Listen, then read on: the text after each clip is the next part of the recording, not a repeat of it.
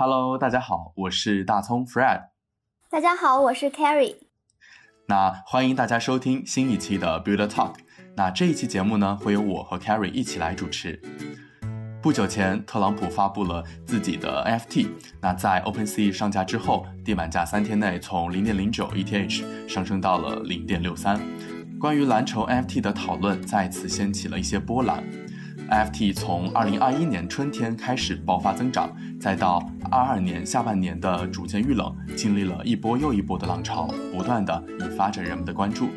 那 NFT 究竟满足了人们怎样的诉求？NFT 的项目方如何突出重围，走向成功？那今天我们邀请了 NFT 的知名蓝筹项目方 BAYC 的华语俱乐部创始人 David 做客 Build Talk，一起来聊一聊 BAYC 和 NFT 相关的话题。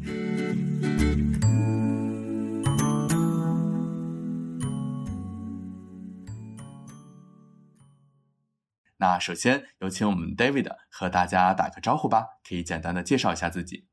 OK，好，非常感谢，非常感谢今天能够啊代表我们无聊猿华语俱乐部来参加啊这次啊简单的一个访谈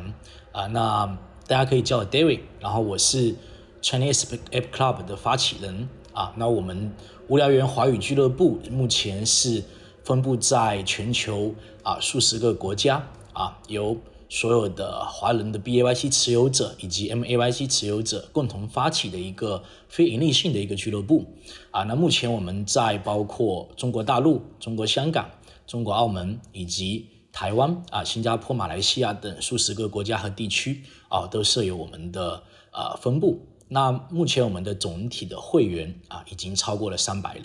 OK，那我们整个俱乐部目前持有的 NFT 的总价值啊，大概是在五万个以太坊左右。嗯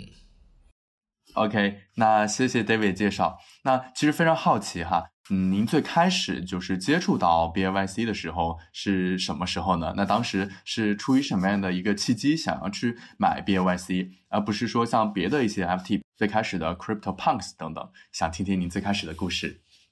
OK，没问题。嗯，其实我们第一次了解到 BAYC 应该是在去年的，具体是七月份还是八月份，说实话记得不是很清楚。在美国的一个华人朋友啊，向我推荐了这个 NFT。那我也是在那一段时间有在一些新闻上面啊，有看到关于啊 BAYC 啊，关于猴子啊，关于无聊猿的一些讯息。那时候我就觉得，哎，那现在这么多。朋友啊，这么多知名的人在持有这些奇怪的头像啊，到底是有什么样的一些内涵，或者说有一些什么样的一些机会在里面呢？那我就做了一些比较深入的 desk research。那从那个时候开始啊，那我就了解到，OK，BYC 它是一个怎么样的一个俱乐部啊？那它存它的存在的意义是什么啊？那为什么说会选择购买 BYC 啊？那我觉得很重要的一个原因是经过我的。啊，深入的研究以后，我发现啊，BAYC 它是一个由社区驱动的一个啊 NFT 项目，也是啊为数不多啊在那个时候能够获得一些啊知名的明星啊，包括一些非常有影响力的 Crypto 的啊朋友啊，在进行推荐或者说持有啊。那基于这个点啊，基于社区的文化啊，基于名人的背景，以及呃，当然 BAYC 它的整个 NFT 画的非常的传神啊，整个从艺术性角度、欣赏角度，其实啊各方面综合来说啊，当时就决定说，哎，那我要购入一个 BAYC。那为什么说不选择 Punks 啊？可能也是在那个时候，说实话，Punks 也比较贵。那时候 Punks 已经是很 OG 的 NFT 了。其次，Punks 的嗯社区文化，或者说它的整体的一个。啊，community 的一个 style 不是符合我比较喜欢的一个社区氛围啊。那一般持有 Punks 的朋友，大部分都是比较 OJ 的 Crypto 玩家。那啊，Basic 跟 MAYC 啊，相反啊，更多是比较年轻的一些 Crypto 玩家啊。所以基于此吧，我觉得可能整个的啊文化氛围会比较适合我，所以最终选择了啊 BAYC，买了 BAYC。了解，所以主要是一方面从通过这个呃 desk research，然后去发现，哎，它的社区驱动和这个一些明星代言，以及说它的社区文化更偏向年轻化，那和自己的这个呃文化诉求也比较匹配。那其实刚刚呃 David 你有提到嘛，你就是其实很敏锐的去察觉到有很多的知名人去买这些头像，包括自己去做这个案头研究。那有点好奇，就你最开始呃，比如说和这个 Web 三行业，或者说和呃 crypto 的接触。最早的一个入口是 NFT 吗？那你之前的包括你的主页啊，可能是和 Web 三有交集的吗？还是什么样的一个情况？因为感觉能够很敏锐的去呃发现一些市场动向的人，肯定是有一定的冒险精神，所以还挺好奇您在职业这方面。对，OK，嗯，其实我的 Crypto 的经历其实是不算太远啊，差不多三年左右。那在二零一九年年底到现在差不多三年多一些的时间，三年的时间。啊，在我接触 crypto 之前，实际上我是在传统的金融以及啊所谓传统的一些行业啊，在从事一些工作啊，包括做投资啊，做一些啊财务咨询这一块的相关工作。那是怎么接触到 Web 三？我觉得也是非常有缘分啊。我记得很清晰，当初我在一家投资机构工作的时候，那我们正好有一个朋友啊，跟我推荐了一个。项目啊，叫 Cardano，Cardano 的话是一条公链，大概一七年左右啊开始做，一七一八年开始做的一个公链。那那时候我研究完了以后，哎，就发现一个全新的赛道，它它就像是独立于啊传统的互联网、传统的这个商业体系外的一个新的赛道。那我就从啊研究这个公链开始去研究啊，包括以太坊，包括。所有的基于目前的一些啊供应链的生态，因为这个原因了解到这个行业，那我就放弃了在传统投资的一些呃机会，那来到这个行业，嗯，那也是今年差不多正好第三年年头。了解了解，哎，其实像你刚刚讲到，因为当时就是呃了解到这个新兴赛道之后，就果断的放弃了之前的这个行业嘛。那当时呃，对于比如说对于像 Web 三，对于像这公链生态，你当时是觉得这是未来的一个呃朝阳，是很有前景，还是说也会觉得可能有机遇也有风险？有点好奇，当时你最开始的认知是什么样的？对。OK，其实因为本身我是金融背景出身，那我们看一个一个事情的角度，首先啊，就像你刚刚分析，从风险跟啊我们叫做收益角度来分析。当然，在那个时候我在看来，这个行业啊充满了波动性啊，充满了未知性，所以其实在那个时候的风险性是大于收益性的。在那个阶段对于我来说，那为什么说我会愿意说 all in 进来？很重要的一个原因，就是因为本身我是一个非常爱爱冒险的啊玩家啊，无论是在打 poker 还是在各方面。那我觉得，既然这个行业是很新的行业，从真正呃 crypto 也好，或者是我们现在叫 Web Three，以前叫 blockchain 也好，其实真正走过的年头也就十个左右啊，从二零一二年到现在。那我觉得，我们去回顾呃传统互联网。就当初一九年我进入到这个行业的时候，就有点像，啊，可能零四年、零五年的或者零六年的传统的 Web Two 的行业。那我觉得未来的十年甚至二十年啊，一定会出现很多大的机会。那所以，即使说我知道这里面的风险因素啊、不确定因素非常之高啊，但是我是愿意去冒这个险来这里去尝试一些新的东西。了解了解，所以我觉得其实呃，不管是像一七年，包括之前一三年参加这个 Web 三的很多 OG，很多这个前辈，其实都是骨子里有一些冒险精神，呃，愿意去呃承担这个风险，然后去寻找一些机会。对，那话说回来的话，那其实呃，像您刚刚提到，就是对呃 B O Y C 的华语俱乐部感觉到您非常大的一个热情。那有点好奇，从你最开始去买 B O Y C，然后到后来去创办这个 B O Y C 的华语俱乐部，那当时是什么样一个契机去促使你去做了这样一个事儿？以及说当时你创建的时候，哎，有没有什么样的一个考量？比如说参考一些其他的俱乐部啊，比如比如说像英国的 B O Y C 俱乐部啊，或者其他地区的一些俱乐部，有点好奇当时的一个故事。对，OK，其实当初想要做这样一个事情啊，比较简单，说实话，因为本身啊我也是华人，那在啊全球很多个国家我也待过，那也遇到很多讲华语的朋友，无论是在香港、在新加坡，还是在马来西亚，还是在中国的大陆，啊，那从这个经历让我感觉，哎，其实华人的力量在全世界是很大的。那那个时候你会发现，在整个 B A Y C 的生态啊，大家都是以地域性进行去 create 自己的一个小 group，就是说去创建自己的一些小的 community。比如说像你刚提到的法国的俱乐部，嗯，英国的俱乐部，或者是一些其他的一区的俱乐部。那其实我后面就在想，我也认识很多在全世界各地的华人。那我觉得是真的很有很有必要，我们去创建一个这样的一个组织，或者说这样的一个 club 啊，我们叫它俱乐部啊，能够提供一个很好的平台，让全世界各地的华人能够在我们的创建的这样的一个啊俱乐部里面去交流啊，去交朋友，也是基于这个原因吧，我就啊在全世界各地啊主要华人的地区跟国家啊。找到了一些共同发起人，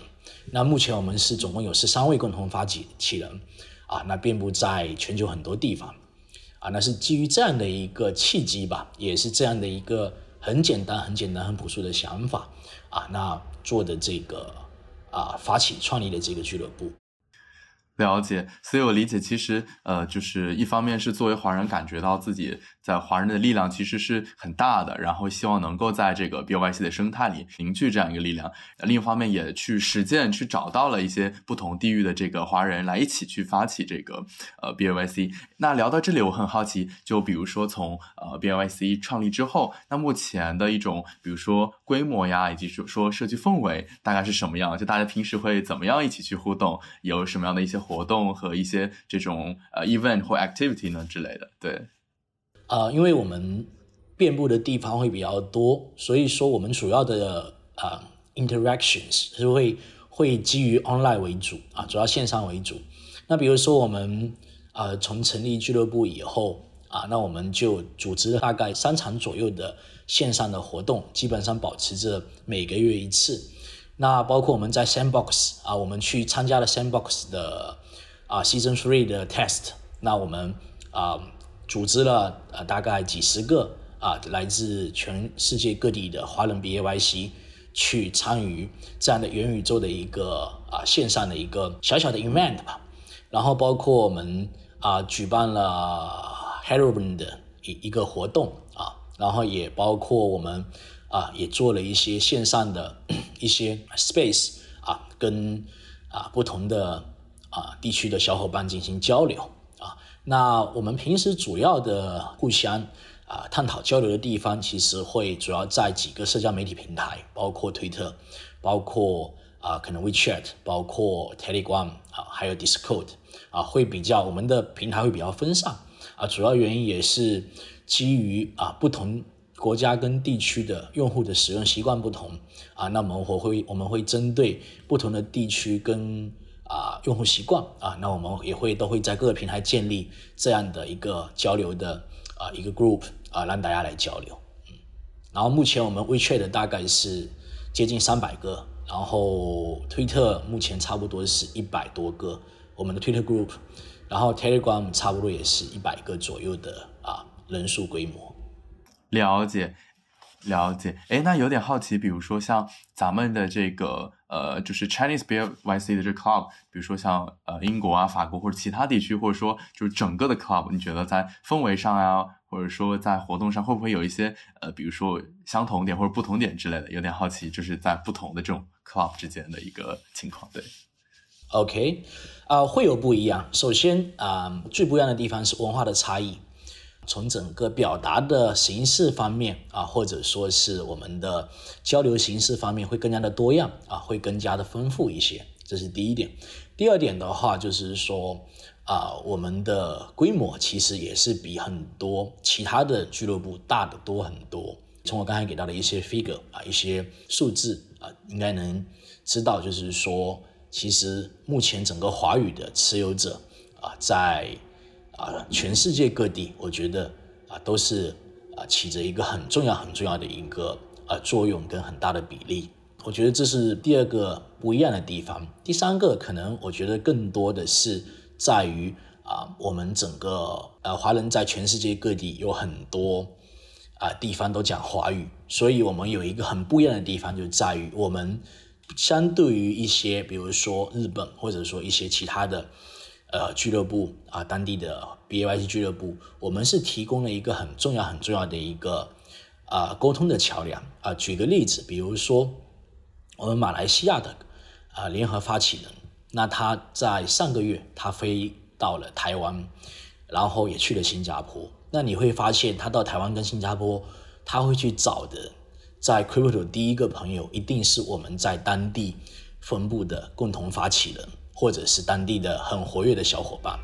那这是第一个例子。第二个例子是我们香港的有一个发起的小伙伴，那他飞到英国去参加 NFT London，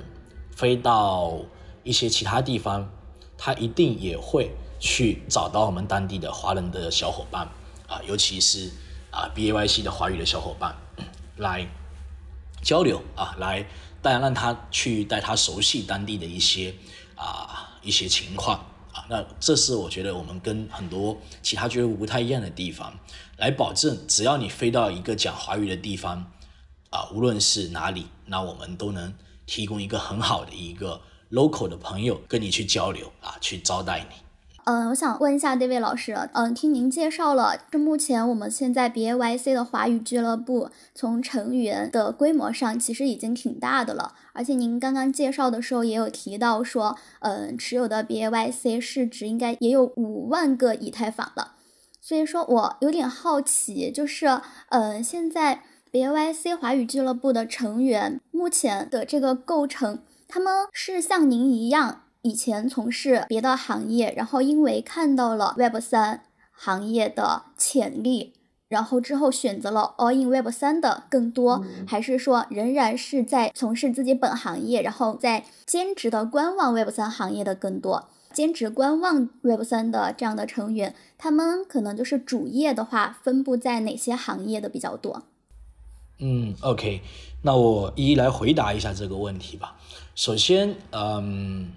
从整个我们叫呃职业的分布来看，呃大概一半一半吧。有一半的伙伴是基本上是 all in 在 Web Three，有一半可能目前还是在 Web Two。从我接触来看，不管他是大部分精力在 Web 三还是在 Web Two，他们有一个共同特点，就是他们都很相信啊未来的 Web 三是一个很潜力、潜力很大的地方，是一个啊目前才刚刚开始需要。啊，很多很多的朋友来建设、共同参与的一个这样的一个行业，所以他们啊对这个事情大家都是认可的。那我知道的 Web Two 的这些朋友，大部分的啊各行各业都有。说实话，啊我有知道有做建筑行业的啊，也有做金融的传统金融，还有一部分可能在啊目前全球知名的一些啊大厂啊，我们叫。啊，世界五百强啊，包括腾讯，包括华为，包括阿里啊，我们都认识一些朋友啊。那还有一部分是个人的一些企业家啊，中小企业家啊，可能是包括啊做游戏公司的啊，做互联网软件公司的啊。那还有一些少部分啊，有极少部分是大型的公司啊，比如说像中国李宁，比如说像绿地啊，那。这是大家可能在中国比较熟悉的一些企业，那当然在啊我们知道的新加坡、香港，在当地都有一些知名的企业在持有啊 BAYC。嗯，了解，感谢您的介绍。对，确实听下来的话还是挺丰富的，就是可能一半的人是在这个 in Web 三，然后一半的人可能也在自己的行业，但是同时也相信着 Web 三的未来，也去持有着一些这个 FT，包括这个 BAYC。对。这样的话，那我们从这个话题回到 B I Y C 本身，那您觉得就是 B I Y C 这个项目它能够呃一路走红走走向成功，觉得主要是哪些方面的原因呢？就如果对于一个新的 N F T 的项目方，他想要打造起来，那有哪些方面是特别重要的 OK，首先第一点，我还是会重复 community culture，就是你的社区文化是非常非常重要的啊。那 B I Y C 最开始是啊为数不多，那时候就把社区文化给定性下来啊，那叫就叫做无聊的一种文化啊，那这种文化是非常的普世性的啊。当然这只是啊我们叫最上层的一个这样文化，那我们来看底层的文化，其实是他培养的一种社区文化。啊，以一种社区驱动的这种啊，去让社区的成员共同去构建整个生态的一个文化啊，那这是我觉得 B A Y C 区别于啊百分之九十的 N F T 项目的一个很核心的一个因素啊，也是这个因素让它能够成为当今的啊 N F T 蓝筹之首吧啊，那这是第一点。第二点是啊 BYC 的背后的团队啊，确实。啊，从最开始的三个创始人到后面目前的大概啊，目前应该差不多是五十个人的规模。那我们看到了啊，他们从最开始的一个简单的 PFP 项目，到后面引入很多传统的啊，在营销方面，在啊 IP 运作方面啊，在啊运营方面非常强的一些资深行业人才啊进来，那也是这样的一个。很重要的这样的一个中心化的团队啊，才能够保证啊今天的 B A Y C 能够有这么多故事，有能够有这么多的叙事亮点啊，让大家去喜欢它啊。包括现在做的一些元宇宙啊，或者一些新的 N F T 的项目，那是背后是离不开整个中心化的团队的一个驱动啊。那这我觉得是第二点，团队是足够优秀的啊。那第三点，我觉得很重要的、很重要的原因是啊，确实。B A Y C 啊，诞生在一个很好的一个年头啊。为什么这么说啊？你会发现，Punks 啊，虽然说现在也非常非常的贵，也非常的也是蓝筹的啊头部，但你会发现，Punks 诞生的时间就有点太早了。所以在一七年啊，在那个时候，你想一想，其实是呃大家都不知道 N F T 是什么，所以更不存在什么 Community Culture。更不存在一些其他的啊，我们去谈论今天能够去谈论的一些 NFT 的一些属性。OK，那就是说啊，BYC 因为是诞生在二零二一年，那二一年也是 NFT 的一个元年，所以我觉得呃，在中国有一句古话叫“时势造英雄”，同样的一个好的产品，它的推出时间是非常重要的。所以我觉得 BYC 是在一个很好的牛市啊，去在一个很好的 NFT 元年啊。去推出这样的一个产品，那正好赶上了这个 NFT 的浪潮。当然，我觉得有一句话很适合它，是 BAYC 选择了 NFT 的时代，同时也是 NFT 这个时代选择了 BAYC。我觉得这是一个互相选择的结果，才造就了 BAYC 能够有今天的成就。啊对，我觉得最后这句话说的特别让我印象深刻，就是呃，B O Y C 选择了 N F T 时代，也是这个 NFT 的时代选择了 B O Y C。其实呃，NFT 从这个二零二一年的腾飞，某种程度上其实也是和 B O Y C 这样非常大的项目方能够互相成就。如果没有这些头部的很亮眼的项目的起飞，其实 NFT 它是否能够去腾飞，可能又是不一样的时机，或者说不一样的一个情况。对对对，可能是一个相互成就的一个情况。对，嗯，我一其实一直很好奇，像 BYC 现在的价格一直都还是保持的比较高的，然后不同的头像之间的这个价差也是比较明显的，这个价格的差异可能会跟它的某些特征的稀有程度有关。想了解一下，就是这个稀有程度，它本身就会构成价格更高，还是说会跟某些特征本身就更受欢迎？比如说像金色的皮毛的这种金猴。OK，嗯，其实 BAYC 是比较早去在 NFT 领域引入稀有度概念这样的一个嗯项目吧。那我觉得你刚刚说的啊，从外观也好啊，我们其实叫个人的主观欣赏啊也好，或者是啊稀有属性也好，这两个是决定价格的很重要两大因素。但是在 B A Y C 这个项目上面，更多的是啊一个我们叫做啊 common sense，就是对于这一个 N M T 的啊大家觉得好看与不好看的一个 common sense 来决定它的稀有度。比如说你刚刚说的金皮肤，你说的激光眼，或者说是一些其他的啊稀有元素啊，当然不是所有的稀有元素用户都喜都会去买单，但是你刚刚提到这两个，确实目前在整个社区是受大家认可的啊，那就是说这些持有者觉得啊你的金皮肤，你的激光眼啊特别有个性，特别好看，所以啊。大家就会愿意花更高的价格去买它，或者大家就会啊出售的这些人，他就会去希望以更高的价格啊去在市场上进行出价啊来挂单来出售。OK，那呃这里面还可以举到一个例子，就是说为什么说并不一定啊这个东西越稀有所谓的稀有就是我们从数量上来稀有，它就一定会贵。比如说啊之前。啊，BYC 有一个，呃，如果我没记错，是有一个元素啊，这个元素是在耳朵上面会有一个很小很小的钻石，那这个是一个啊比较稀有的一个存在。你会发现啊，同样的 N F T 啊，比如说带有这个元素以后，它并不会在二级市场上面会有特别高的这个价格，或者说特别大的价差出现啊。那我记得印象很深刻，之前要买的一个 NFT 就带有这个元素。那当时的 floor price 也就是地板价大概在六十七、六十六左右。那呃，这个我要购买的这个 NFT，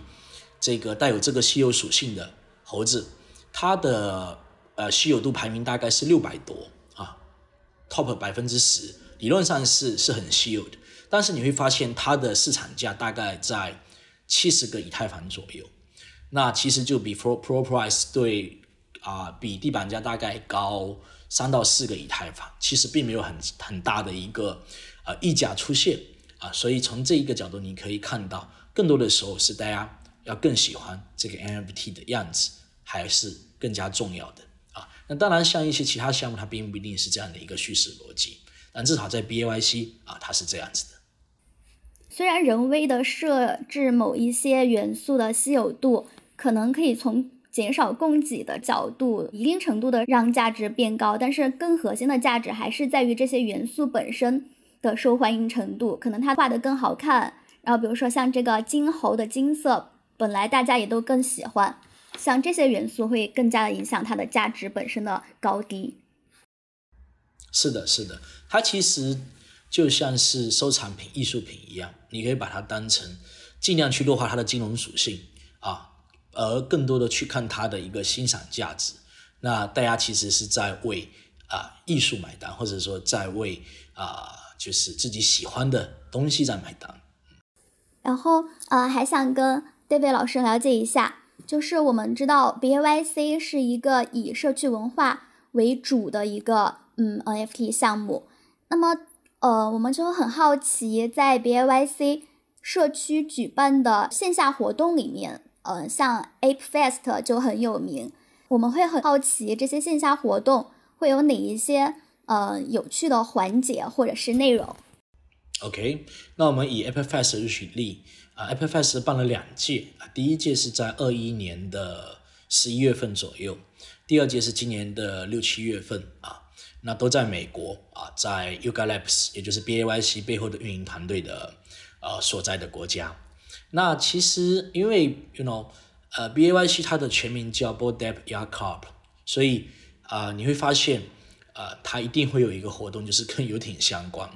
啊。那不一定说它会在游艇上面去去办 party，那他他的所有的活动一定会有很有带有游艇的元素啊。要么是现场的游艇相关的一些元素，要么就是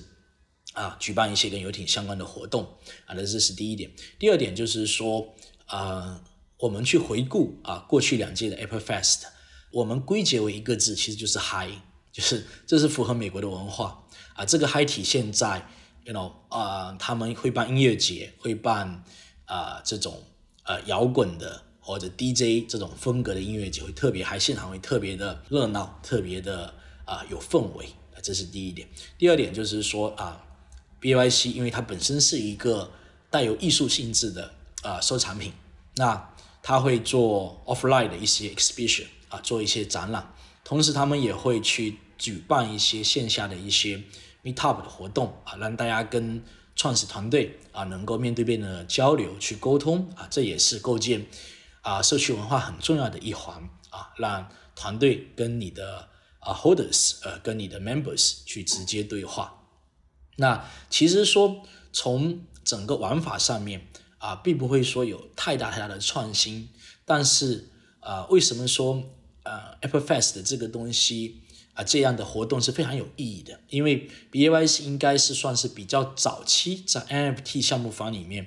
费很多心思去做 offline 的一些活动的啊，那这是不同的啊，你把 online 的东西，其实 N F T 是一个 online 的东西。你把 online 的东西跟 offline 的东西相结合，你会发现会产生出非常多奇妙的反应，会让你的用户更加喜欢你，更加认可你的文化。因为很多东西它不是在线上是可以啊体现出来的啊，需要在线下去构造这样的一个氛围出来，让大家去啊认可它。那 B A Y C 的线下活动很重要的一个功能就是把这些 holder。提供一个相互 connect 的平台，然后大家相互交流。关于这个 B A Y C 的线上活动，我们可以看到，在它的官网上会有 bathroom Holder 们可以进入这个 bathroom 去涂鸦。我们可以看到的消息是说，每十五分钟可以涂一个像素点，因为它是必须要是 holder 才可以连接进去。就很好奇，这个涂鸦是有一个统筹的设计，它是一个什么形象呢？还是说大家就可以呃信笔随手画这样一个产品呢？嗯，它其实有点像街头涂鸦的概念，只是把街头涂鸦搬到了线上。就是你可以想象，在美国、在英国啊，在很多欧美国家，他们很流行这种街头涂鸦文化。就是它可能会有一面墙，原先是一面普通的白墙。那今天我路过的时候，哎，那我就突发奇想，我在上面想画一个，比如画一个游艇，OK。那明天可能你路过的时候，你就想，哎，画一只 monkey，或者是画一只其他的动物。那它是一个这样的一个随性的行为啊。那 BYC 做这样的一个事情，其实只是，呃，从我的角度来说啊，当然，我觉得 BYC 也从来没有呃正面的去解释过。啊，为什么要做这样的一个事情？但从我的角度来理解，更多的其实是要体现它这个无聊的文化啊。因为 B Y C 的一个最终设想的场景是，就差不多几十年以后，大家都变成很多人都财富自由了，或者说在物质层面已经自由了，所以大家都会变得非常的无聊啊。这个无聊会在精神层面特别无聊。那呃，这么多无聊的人，他把这些无聊的人聚在一起，所以就成立了。无聊园游艇俱乐部，那为什么叫游艇俱乐部？那他就觉得大家很无聊，那怎么办？那那就去游艇玩吧。然后结果发现，在游艇玩玩完以后还是很无聊，所以他可能，you know，他就发明了一些让这些很无聊的人去做的很无聊的事情。那其中的一个可能就是呃巴斯隆这样的一个 painting 的产品啊。那巴斯隆它的一个场景就是你要坐在马桶上面去画画啊，所以它叫巴斯隆。OK，所以这是这个产品的由来。哦，我们了解到最近 B A Y C 又推出了 Other Deed of Other Side 的新玩法，据说是会给 B A Y C 的 Holder 们空投 3D 的 N F T，不知道有没有这回事儿。然后想跟您了解一下这个关于最近元宇宙 Other Deed of Other Side 的新玩法。嗯，OK，呃，Other Deed of Other Side 是呃 Yuga Labs 啊。嗯，在推出一系列 NFT 之后啊，一个新的布局啊，想要做游戏元宇宙这样的一个概念啊，那呃，目前还没有有关于三 D 的 NFT 的空投或者说是相关的确切消息啊，那未来不排除会有啊，因为本身啊，这个元宇宙项目它就是一个三 D 版本的，那呃，之前啊是给到过持有者啊持有 BAYC 的。这些用户啊，有空投过土地啊，那大家是拿着每几乎每一个持有者应该手上啊都会曾经拿过土地啊，现在可能卖掉了。那这个土地是一个啊，他们设想的未来能够在啊这个元宇宙里面能够用来进行一些啊游戏元宇宙构建的最基本的要素。它就像是你要盖房子，你要你要啊，在一个虚拟的空间去打造一个属于你自己的一个空间，那你需要去购买它的入场券。那这个土地啊，就有点像是啊这个入场券，那你能够在里面去游玩。但是关于啊这个游戏的很多的一些确切的消息，说实话，大家目前都不知道。去年的大概七八月份有做过一次测试，啊，做过一次啊公测啊，它叫做 pressure test 啊，对于整个系统。那这个元宇宙项目啊，前段时间啊，Yuga Labs 啊有透露，应该会在明年的一季度到二季度这个区间啊推出它的啊 public test 这样的一个版本啊。那我们也很期待说这样的一个产品啊，因为大家也知道。呃，二一年其实是元宇宙的元年，二二年元宇宙进入到大家的视野里面。那我们相信二三年啊，乃至未来的三年都会是元宇宙发展快速的时期。那我们也想看一下，就是说像 Yuga Labs 这样的呃，在 NFT 领域已经做出非常好成绩的啊团队，能否在元宇宙领域能够有一些新的玩法啊，新的。一些 idea 出现，感觉 B A Y C 的运营团队 Yuga Labs 也是一直紧随潮流，致力于给自己的用户、给自己 NFT 的 holder 们提供最前沿的这些玩法，让 holder 们享有这些权益，而且都是 members only 的权益。对，其实我听下来印象也非常深，就是不管是在这个呃线下活动上，也去花很多时间，不管是和游艇相关，还是说举办很嗨的活动，包括音乐节 DJ，还是说线上去举办一些，比如说呃像 bathroom 这样无聊的。呃，活动来和无聊园、无聊文化去结合，还说去积极响应元宇宙？我感觉到这个 B Y C 团队在推进项目方面以及项目的这个发展方面都有着非常积极的一个举动嘛。那有点好奇，就是说，呃，比如在我们 B Y C 之外，有没有一些，比如说其他的一些 N F T 的项目方，比如说像 Azuki 啊，或者说其他的蓝筹，或者说一些比较小众的一些项目方，有一些印象很深的活动，你曾经比如说呃接触过，或者说听说过，觉得很呃让你印象很深的，能。与我们分享分享，对，OK，嗯，其实我大部分时间啊都会放在整个 Yuga Labs 的生态啊，就是包括 B A Y C、M A Y C 等等，当然也有关注一些其他的一些嗯比较不错的 N F P 的一些动向，比如说 Azuki 啊，那它也是一个非常注重线下啊以及社区文化的啊一个项目，那。呃，我知道是他们也很经常举办一些 offline meetup，以及啊定期会出一些 merch 啊，比如像滑板啊，像一些 Azuki 的一些周边的产品啊。那整个 Azuki 的社区也是非常的活跃啊。那我也是个人也是很喜欢 Azuki 的整个的呃划分以及它的整体的一个社区的氛围。那包括啊，最近我们其实也有看到在。啊，整个亚洲市场啊，也涌现出一些新的、一些嗯不错的 NFT，比如啊，大家知道在中国市场以及在香港、台湾这些地方最近很火的黑猫啊，那它就以这个这个宠物的形象啊，去而且是以呃大家很喜欢的猫这个形象作为一个切入点来去做这样的 NFT。那我跟这个项目也比较有呃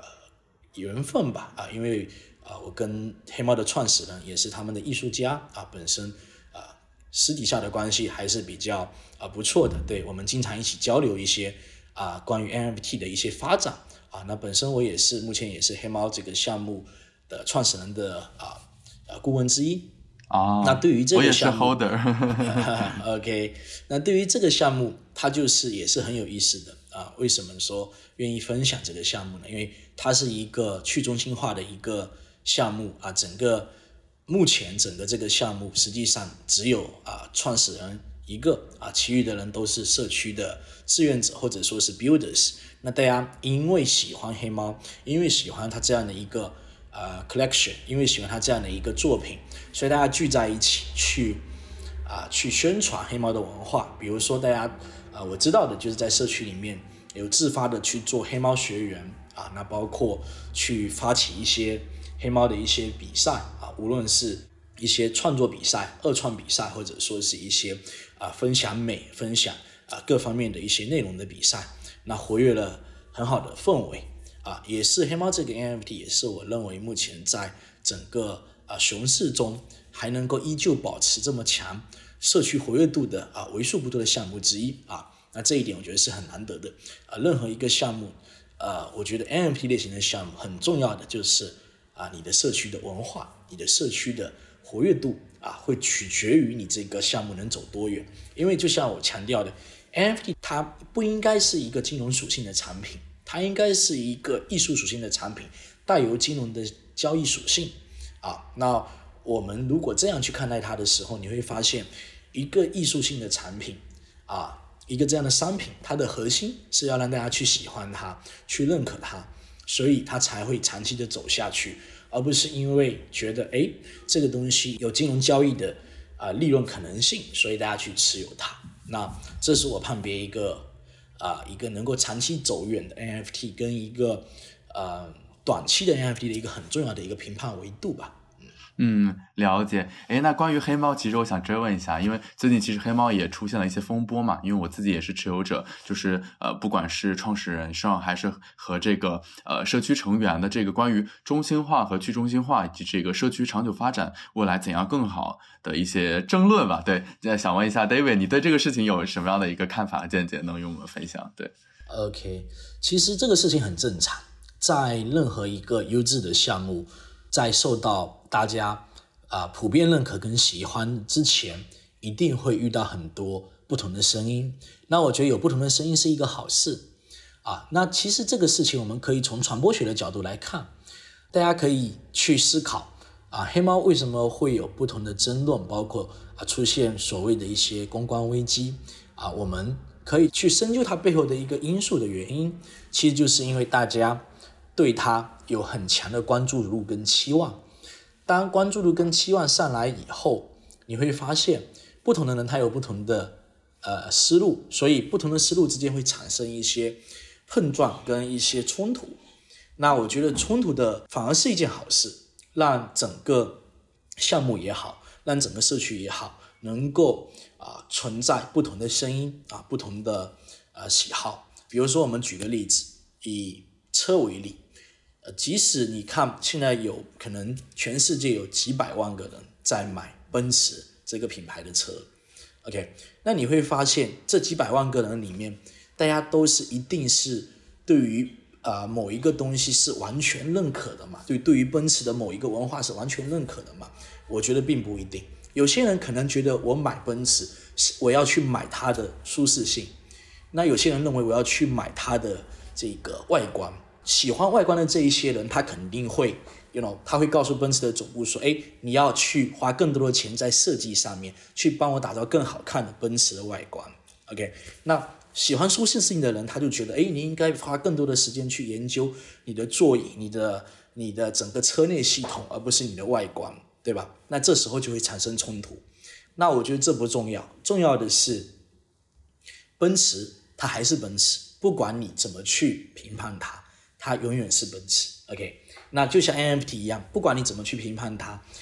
呃，艺术家他本人，他对于这个项目，他有他的啊价值观，他有他的思路。那我觉得未来会证明他是对的还是错的。现在有可能是对的，有可能是错的，我觉得并不重要。重要的是他只要能坚持把他的这个东西继续去做下去，那他就才有机会让。未来的人来看这个事情到底是怎么样的，所以我觉得现在反而是好事情，让更多人能够去为了自己喜欢的东西去争论。当你不喜欢一个东西的时候，你是不会愿意花任何时间去去跟人去吵架，或者说跟人去去争执。所以我觉得这是好事情，说明大家喜欢它。只是每个人的价值观以及每个人所接受的文化教育是不一样的，所以会产生不同的啊东西啊，这也是。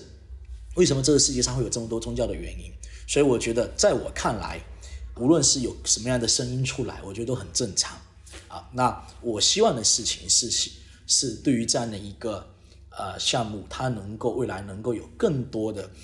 呃落地的机会，让大家去不仅是把这个 NFT 作为一个头像，而而是能作为它啊未来的可能社交的一个一个工具，或者是作为未来进入某一个元宇宙或者进入某一个一个 Web 三领域的一个很重要的一个东西啊。那这是我对这个事情的看法。嗯，确实，确实是一个让我印象很深刻的观点。其实，呃。在这个 Mimic 事件中，大家有不同的声音，其实也是意味着大家都很热爱黑猫这个社区，都想为它好。只是说不同的人有不同的想法，可能这个究竟之后的发展如何，可能还是得等到历史和后人来去评判。对，但我觉得这个从传播学的角度来解读这个事儿，还是挺有意意思的。对对对。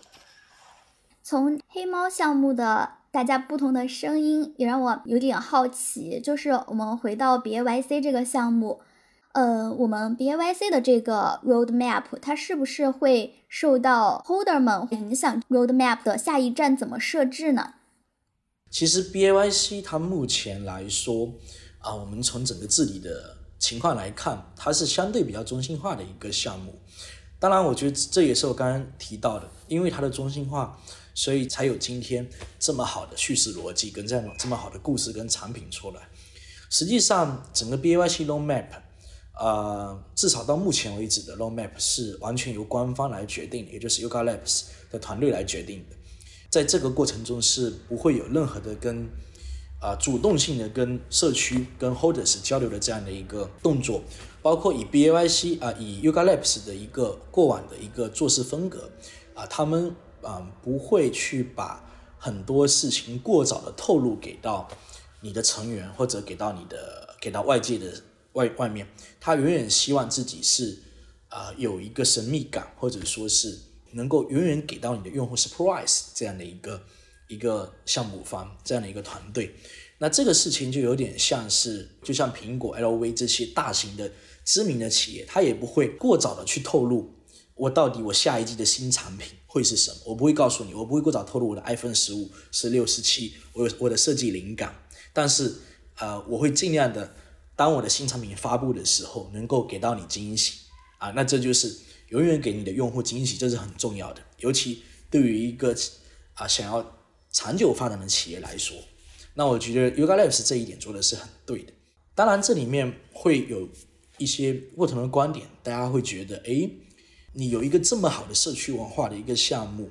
啊，是不是应该要去中心化？你要去听一听你的社区成员他们想要什么？他们，呃，希望未来怎么发展？OK，那这就又回到了黑猫，其实它就会遇到这个境地。如果你完全的去 listen to your community，你会发现 community 有很多 voice，到最后你不知道应该做什么。所以这就是，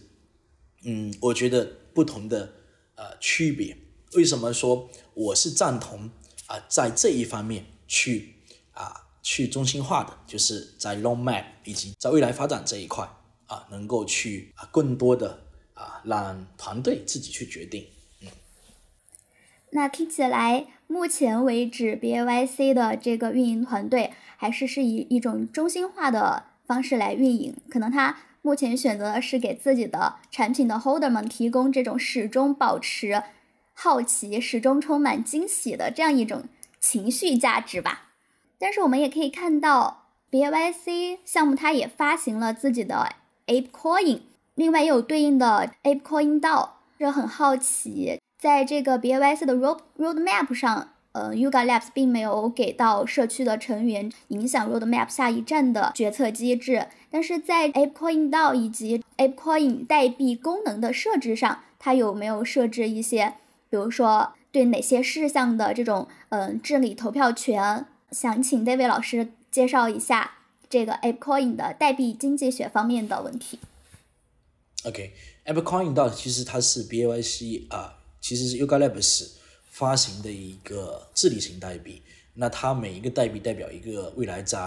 啊 ApeCoin 的一个呃投票权。那整个 ApeCoin 它其实是为了啊整个 Yuga Labs 的 NFT 生态做服务的，包括 BAYC、MAYC、BAKC。呃，所以说整个 Apple Coin DAO 的设置还是比较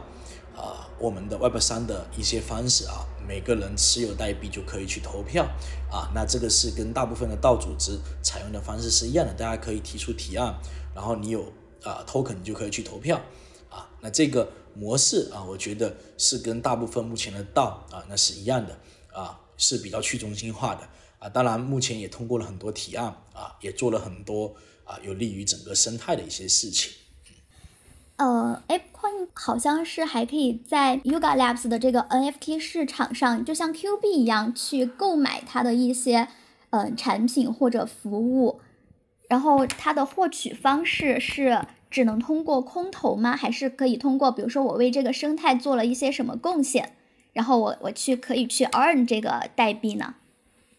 嗯，呃，两方面都可以，一部分是你持有 NFT 它会空投给你，另一部分就是啊，你可以在 AppCoin 到提出你的 AIP，你的提案，然后啊去申请你的资金啊，那。呃，这是第二种获取方式。那包括 AppleCoin 当初给了一些早期的贡献的机构啊，比如像 Animal Car Brands 啊，像一些啊早期帮助 Yuga Labs 构建元宇宙生态或者是 NFT 生态的一些机构啊，也有过一些啊关于啊这个 Contributors 的一些 Airdrop。看来以后 BAYC Roadmap 继续铺开之后，可能这个 ApeCoin 还会有。更多的用途，嗯，是的，是的，对，其实从这个呃，David，你在关于这个 B A Y C 的分享上，我能感觉到你对 B A Y C 的一个热情和认可是非常非常高的。哎，有点好奇，就是你在加入 B A Y C 这样一个 community 来，包括发起这个华语俱乐部以来，有没有一些呃令你印象特别深刻的一些事情，或者说可能是超出预期的一些惊喜啊，或者说事情，想听听一些呃故事性的分享？对对对。嗯，OK，其实，在 B A Y C 接触 B A Y C 之前，B A Y C 是我第一个 N F T，是我人生的第一个 N F T。然后，嗯，比较大的一个冲击就是，呃，在购买它之前，你会，它会颠覆你很多认知。认知就是在买它之前，你会觉得为什么会有人花这么多钱买一张图片？OK，然后当你买完这个图片后，你会发现，哎。你会现在你会想，哎，为什么会有人质疑要花这些钱买这一张图片？所以这就是，you know，当你在外面的时候，你永远想要看到里面在干什么，OK？然后在里面的人，永远也呃很难向外面的人解释我们在里面做什么，OK？所以你可以这么理解，围城的感觉，对 对，可以给我一个，这是给我一个很大的一个呃概念思想上的转变，就是永远。未来你要去保持新鲜感，保持你的呃敏锐度，去接受一切新的东西。因为当你不去了解它、接触它的时候，啊，你永远只能看到的是很表面的东西。所以我给大家的一个建议就是，如果你想要了解 NFT，最简单的事情就是你购买它的 NFT，然后去加入它的社区。对，确实，觉知此事要躬行，中国的一句老话。对，那在节目的最后，其实呃也想为我们的这个 Web 三的用户们去谋一些福利，就比如说呃对于一个不管是 Web 三的一个观望的人来说，或者说刚刚进入的人来说，呃想要去选择持有一个 FT，那有没有一些嗯分析和挑选一个这个项目方的一些建议呢？对，OK，其实比较重要的一点就是从我的角度来说，比较重要的一点是。从团队的角度，你要找一个靠谱的团队，确保它是长期主义，而不是只是想卖几张图片给你。OK，这是第一点。第二点就是啊，尽量去选择自己喜欢的艺术作品，无论是 BAYC、Azuki、黑猫，或者说是任何一个其他的呃 NFT，确保你是喜欢它，喜欢它的样子，喜欢它的音乐，或者喜欢它背后的一些故事，whatever。但是你一定要喜欢它，才去做出你的购买决策。你要把 NFT 当成商品，而不是当成一个金融的一个工具来看待。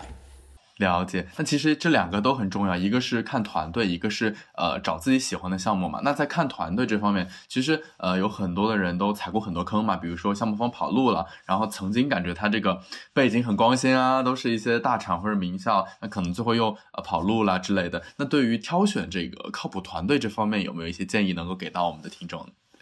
？OK，所以你要看他以前的一些 past experience，就他以前做过什么，在 Web 三做过什么，啊，不要看他在 Web two 做过什么，因为 Web two 的逻辑跟 Web 三还是有一些区别啊。虽然说背后的原理是一样，但是啊，不一定你在 Web two 成功，在 Web 三就能成功。所以你要看他在 Web 三是否做过一些还不错的事情。啊，是否他愿意实名，是否他愿意 share 他的 LinkedIn，是否他愿意去 show fish 啊，很重要啊，很多。如果一个人他都不敢去 show fish，或者说他不敢跟大家去告诉大家，哎，我是谁，那说明他可能是想要做一些不好的事情，所以，you know。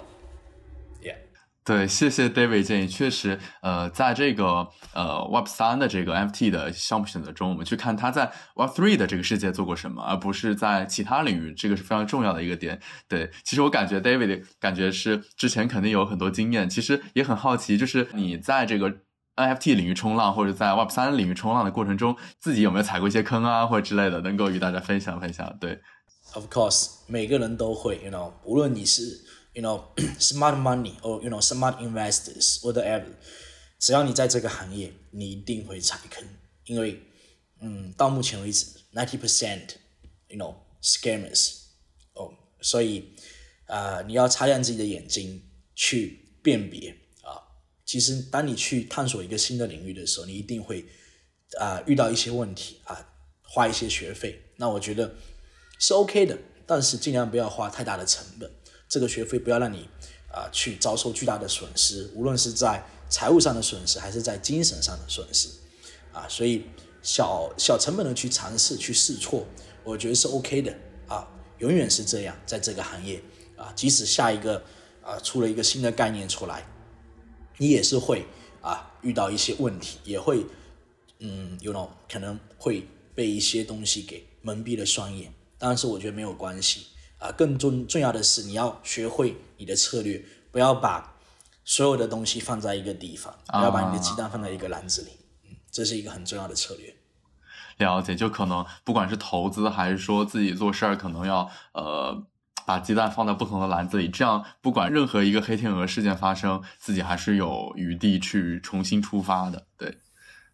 今天特别感谢 David 老师分享给我们的一个很重要的收获，就是您其实也提到 BAYC 是您的第一个 NFT，您在购买之前其实也是很疑惑，为什么会有人愿意花那么多钱去买这样一个图片？其实这个曾经也是我的疑惑，我相信也是很多听众朋友们的疑惑。那您今天其实也跟我们很充分的解答了，像 BAYC 这个项目，它除了是一个呃简单的图像之外，它更多的代表了，首先，他是一个呃进入这个社区的人，他是认同某一种价值的，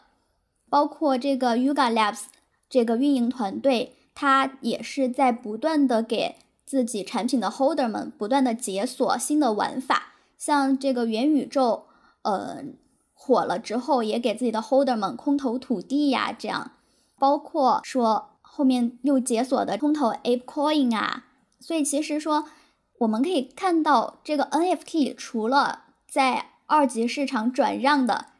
这样一种作为投机的渠道之外，它其实是有很多的呃商品价值的。我们在选择这样的呃项目的时候，也可以有更多的关注点。对。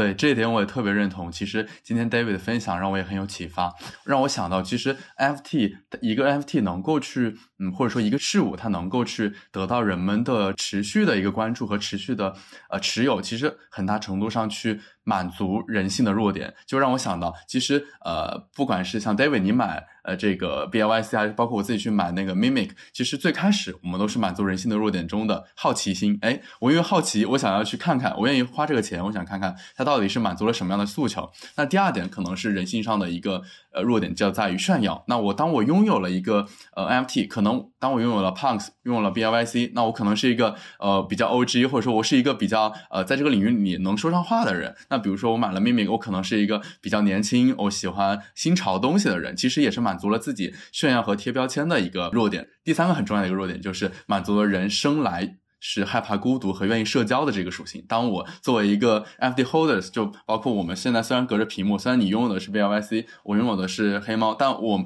会感到我们在曾经在某一个瞬间都为这样一个图片去付费。那我们有一个共同的连接，那其实这种连接也让人和人的社交变得呃更加的近，让距离也变得更加近。对，今天听了之后真的有很有收获。是的，是的，是的，确实是这样子。其实很多时候它是你的一个啊社交资本。我曾经在有一次在大学的分享中，啊，我说过，我说艺术品也好，这种 NFT 类型的商品也好，其实更重要的，它是一个社交属性，它是一种社交货币。如果你把它当成社交货币的时候，你会发现，你花呃几十万甚至上百万人民币去买这样的一个东西，它是值得的。因为就像你去买一个很高端的一个会员俱乐部的呃，you know 资格一样，它让你去认识新的朋友，让你去进入到一个新的圈层。所以啊，大家把这个事情来这样看待的时候，你会发现啊，就不会存在太多的一些纠结啊。当然，我觉得。呃，在 NFT 投资中，呃，给大家的一个建议还是要始终擦亮自己的眼睛，啊，去始终去问自己，为什么我去购买这个 NFT？到底是因为我喜欢它，还是因为我想要炒作它？如果是前者，OK，那你就看是否你有这个购买能力。如果去是后者，那我可以告诉你，其实大部分的人会投资失败。OK，那这是我对 NFT 的一个理解啊，先喜欢它，你才有机会去投资它啊。那这是。啊，我的啊，购买了这么多 NFT 以后的一个总结的经验吧。对，对，确实，其实这个我也很有共鸣。我觉得在 NFT 的领域，或者说在 Web 三的领域，非常重要的一个点就是 DYOR your own research。对我觉得每个人对于事物都有不同的理解，只要去自己调研，然后对自己的行为负责，我觉得就是不管是吃到苦头还是吃到甜头，自己都会有收获和成长。对。那今天非常呃谢谢 David 分享，然后非常感谢 David 做客我们 Build Talk。好，谢谢谢谢，非常感谢非常感谢。在整期节目播出之后，如果有听众们有任何的问题，都欢迎在评论区留言。那如果有一些有趣的问题，或者说有趣的互动，我们 David 也会在这个评论区与大家去互动。那非常感谢 David 的参与，也非常感谢呃 Carrie 和我们一起去主持这场对谈。对，谢谢大家。谢谢 David，谢谢大葱。好，拜拜，拜拜。如果你喜欢本期播客的内容，欢迎在评论区评论、点赞和转发。另外，如果你有兴趣成为 Build Talk 的嘉宾，或者想要推荐嘉宾名单，欢迎联系我们。我们下期再见。